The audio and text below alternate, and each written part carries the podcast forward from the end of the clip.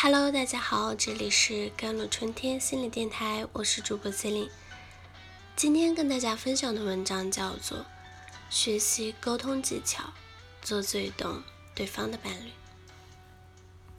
小 A 和男朋友从大学时代相识相知到相爱，两人牵手走过了人生美好的十年。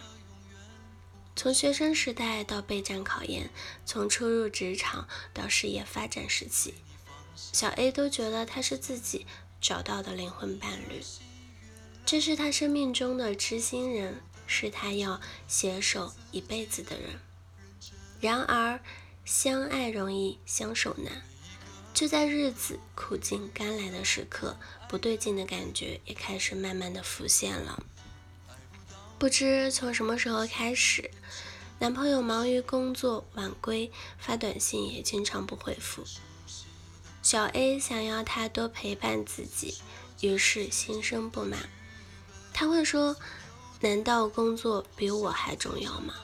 和男朋友提起这件事啊，小 A 就忍不住带上情绪，而男朋友觉得自己为了两个人的未来努力赚钱，回家还要受气。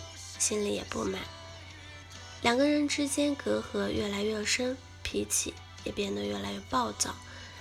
大家都觉得对方不理解自己，心里生气又无助。小 A 也正因为这些不满，导致在之后的生活中稍有不顺心就大发雷霆。无效沟通累积的问题，让彼此都感到痛苦。为什么相恋多年，历尽千辛万苦才修来正果的爱情，走到后面逐渐变得面目全非？其实时间并不是消耗他们感情的凶手，而是随着时间的增加，关系中的双方开始一点点的袒露真实的自我和需要，同时也在对方身上倾注更多的对于这段感情的期待。如果对方满足不了我们的需求，各种不满的情绪就会出现。如果带着不满情绪去沟通，那问题只会循环恶化。所以最难的是看见背后的情绪。情绪有两种了，原生情绪和次生的情绪。所谓原生情绪，就是指初始的基本的内心情绪的反应，而次生的情感。则是对原生情感反应的随之的情感的反应，比如说，小 A 没有得到男朋友的陪伴所产产生的失落的情绪，是原生的情绪；而他发泄出来的愤怒的情绪，则是次生的情绪，是由于自身的失落情绪没被男朋友看见所延伸的另一种情绪，因此。想要解决跟伴侣无法沟通的难题，首先要学会的就是觉察和接纳隐藏在双方背后的情绪。当情绪成为表达诉求的一种手段时，人与人之间的边界就会变得很不清晰，彼此都无法辨别哪些情绪是属于自己的，哪些是属于别人的。想要分清楚。哪些是自己的情绪？第一步要做的就是学会自己管理情绪。我们要明白，哪怕这个世界上有人再爱我们，但他也无法替代我们去掌控或者处理我们的情绪。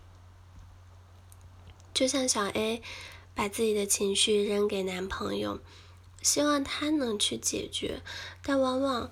结果却变得更加糟糕，所以自己的情绪需要自己去承担。比如我现在感觉到特别害怕，那我们承认很害怕，我觉得很羞愧，那我们就承认，最起码对自己要真诚，而不是一味的把所有的东西全部否认，或者用一种不恰当的方式表达出来，比如愤怒的方式。不要尝试把情绪扔给别人，让对方来替我们承担，这是一个不合理的期待。第二就是我们要把自己从自身情绪中抽离出来。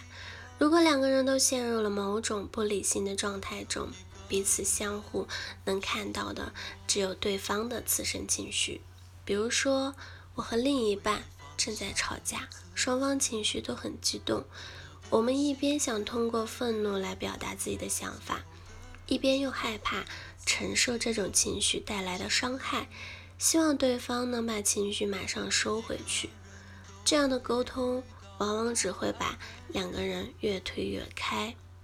所以，我们先要冷静下来，自我觉察一下，到底自己愤怒的背后隐藏着什么情绪？是失落、绝望，还是？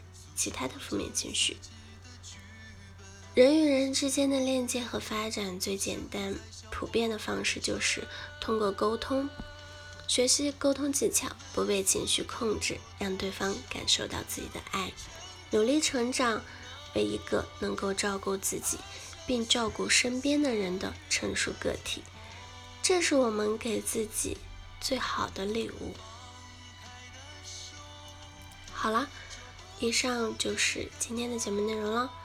咨询请加手机微信号或者添加我的微信号幺三八二二七幺八九九五，我是 C e l i n e 我们下期节目再见。